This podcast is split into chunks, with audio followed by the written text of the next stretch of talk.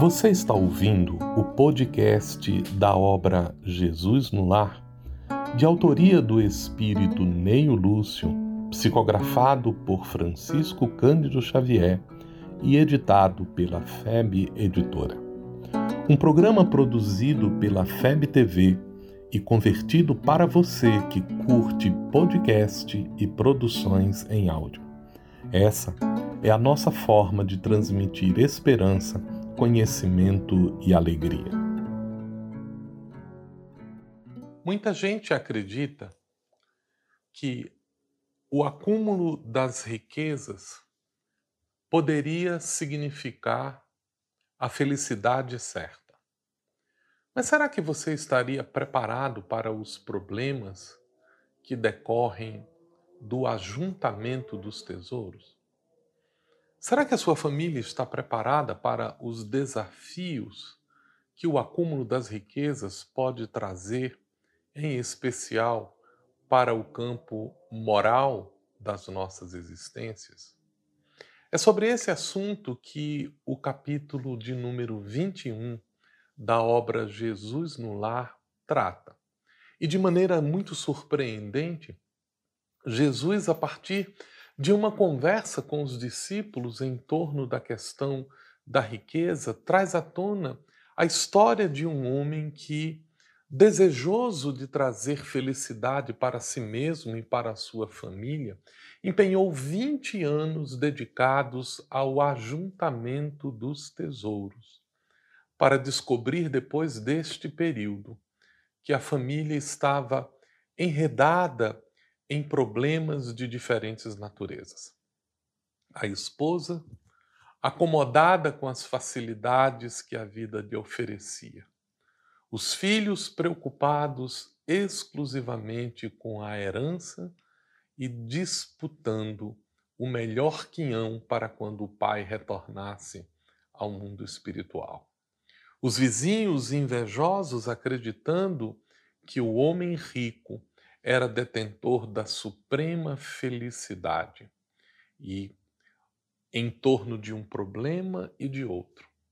A história vai narrando as dificuldades que o dinheiro parado traz para os indivíduos.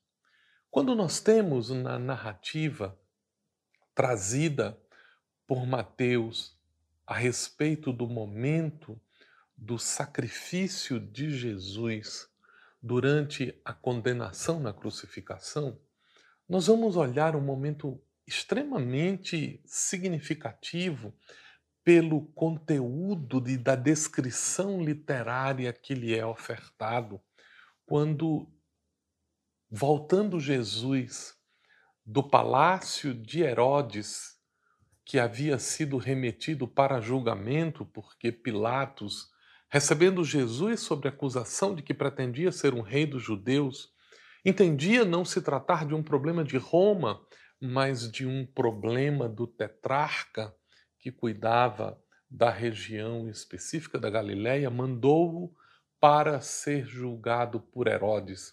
E Herodes, para tripudiar e ao mesmo tempo para dizer a César que não deveria tratar daquele assunto, porque se o homem se dizia rei dos judeus, ele era um problema de Roma, e mandou que espancassem Jesus e o vestissem com os três símbolos da riqueza dos reis: uma coroa, um báculo e uma capa.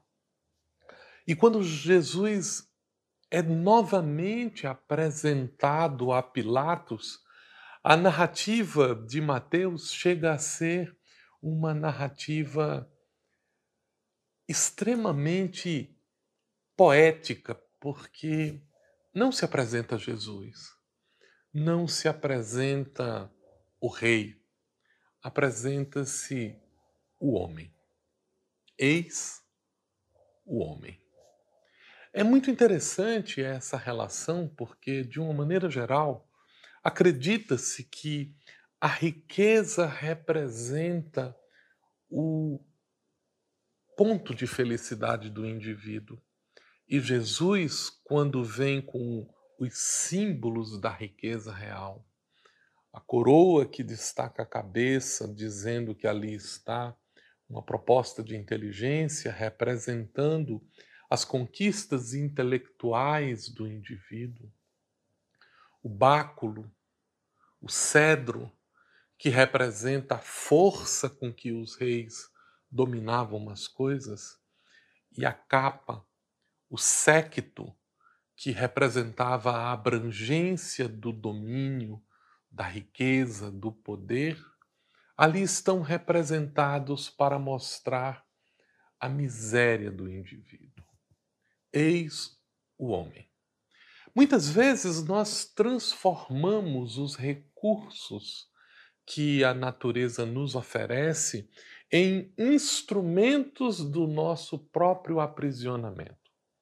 A natureza, ela é muito farta em benefícios e nós temos em nosso dia a dia a oportunidade de aproveitar os recursos que as possibilidades do dia a dia nos oferecem para pôr em movimento o aprendizado, os recursos. Figuremos a vida como se ela fosse uma jornada que começa quando nós nascemos e termina quando nós morremos. Mas esta imagem representa apenas um trecho do caminho. É como se o ano letivo começasse no nascimento e terminasse na morte. Mas da mesma maneira que o aluno existe antes de chegar na escola e sobrevive ao ano letivo, o espírito também. Mas durante o período da existência em que ele está no corpo da carne, ele paga um preço para aprender. O objetivo do espírito na vida é precisamente o engrandecer os seus valores intelectuais e morais. No campo dos valores intelectuais, nós temos o desenvolvimento da inteligência pela compreensão das leis que regem a natureza e a capacidade de transformar o entendimento dessas leis em instrumentos de ação que nos permitem interferir na realidade. Então, no campo intelectual, o conhecimento, a razão, mas ao mesmo tempo a capacidade de representar as nossas emoções e trabalhar os nossos sentimentos. Representam instrumentos de natureza psicológica que nos habilitam ao próprio equilíbrio e à construção da própria felicidade. Mas além desses elementos de natureza intelectual, no campo da razão e do sentimento, nós também deveremos desenvolver ao longo da nossa vida habilidades morais, a capacidade de realizar aquilo que nós conhecemos com a razão e aquilo que nós equilibramos com o sentimento. E essa capacidade intelecto-moral de entender a vida e de construir atitudes que beneficiam o nosso equilíbrio é o objetivo de cada uma existência, é o objetivo de cada ano letivo, é o passo a passo de nossa jornada ao longo da vida. Mas, da mesma maneira que é necessário um esforço para ir à escola, para nós extrairmos da vida os conhecimentos morais e intelectuais que ela nos oferece, nós pagamos um preço. E o preço é o nosso esforço. Nós gastamos o corpo aprendendo. Nós desgastamos a saúde no exercício da existência para aprender com as experiências, com as lições em que estamos envolvidos. É por isso que o trabalho é um instrumento fundamental do engrandecimento intelectual. O fazer, o colocar as coisas em atividade, o transformar ideias e conceitos em ações representa o estímulo de aprendizado para o espírito e a capacidade de realização. É natural que na busca da satisfação das nossas necessidades, nós nos entreguemos ao trabalho, seja intelectual, seja físico, mas nós procuramos, através deste esforço, a conquista de benefícios. E aqui encontramos o problema com aqueles que transformam a vida em um único objetivo: juntar riquezas. Isso por quê? porque as riquezas não nos pertencem. Por mais favores, por mais facilidades que o acúmulo das riquezas nos possibilite na aquisição de bens, na, no exercício dos prazeres, na possibilidade de realizações, é importante lembrar que ele é um instrumento ele é um elemento intermediário.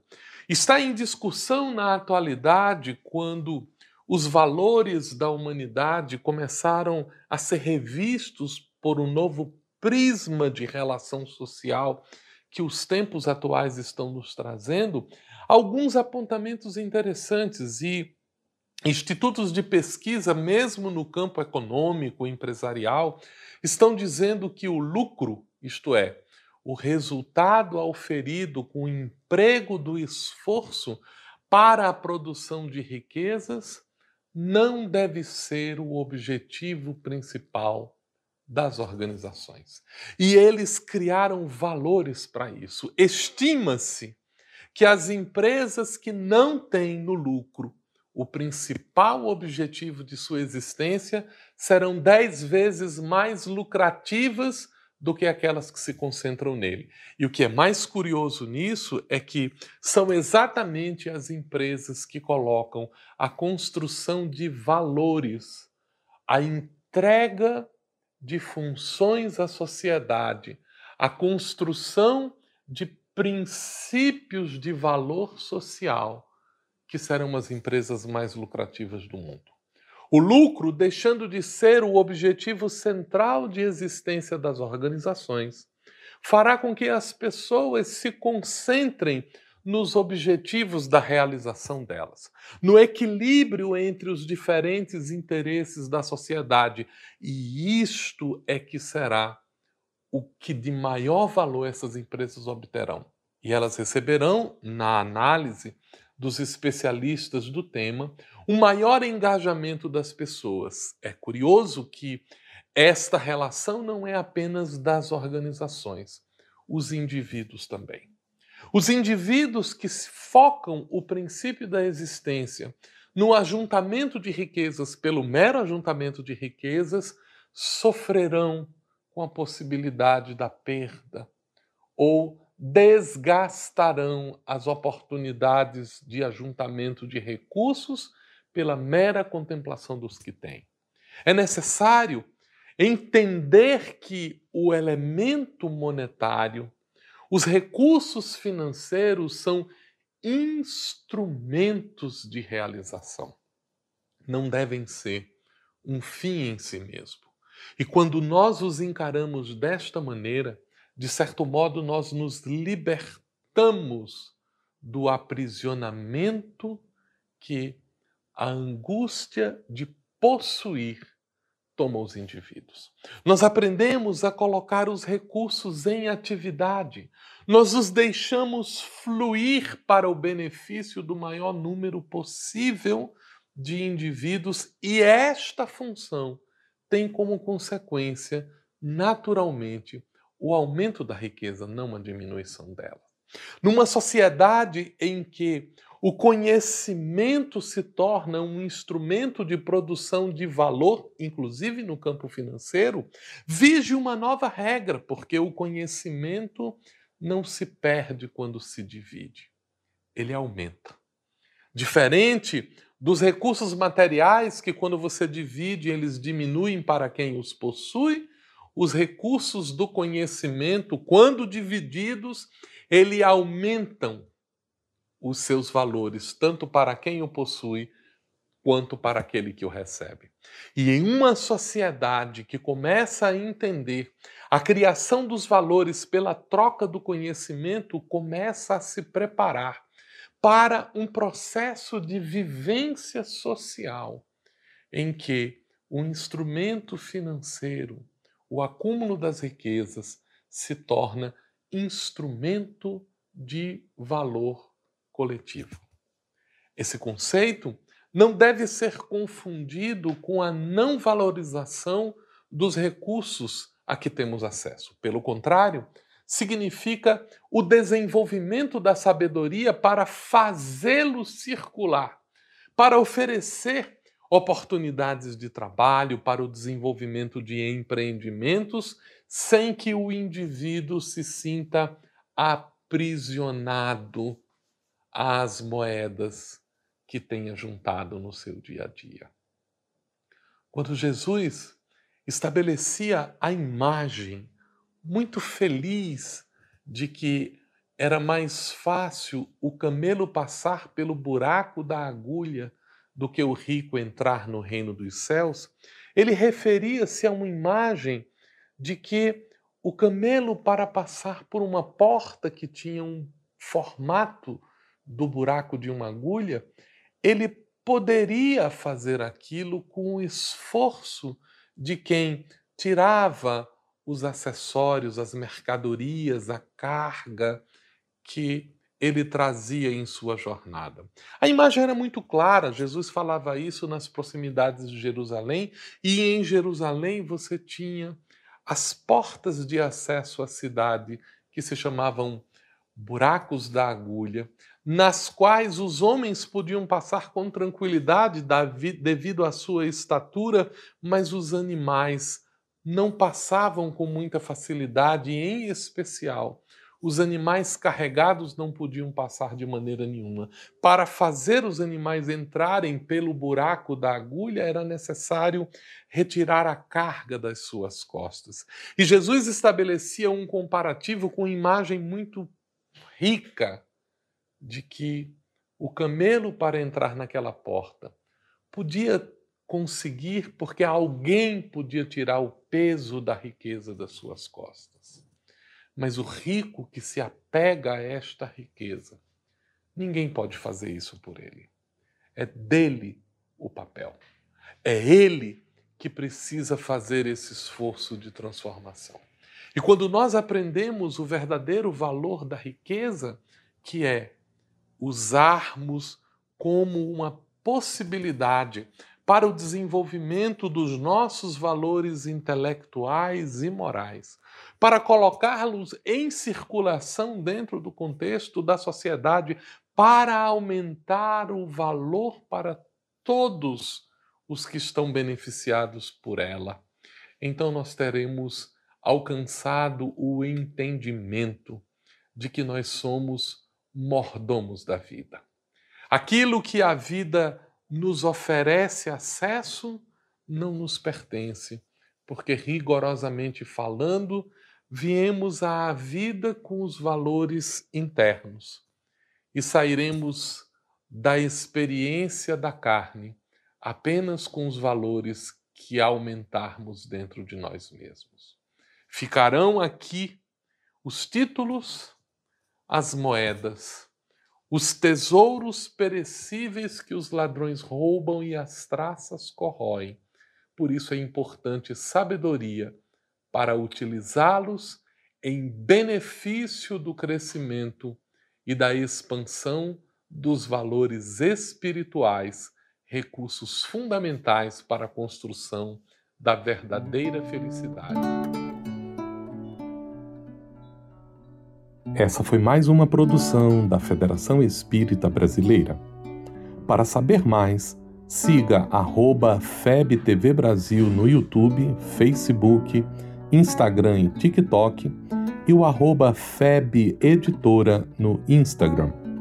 Ative os sininhos para receber as notificações e ficar por dentro da nossa programação.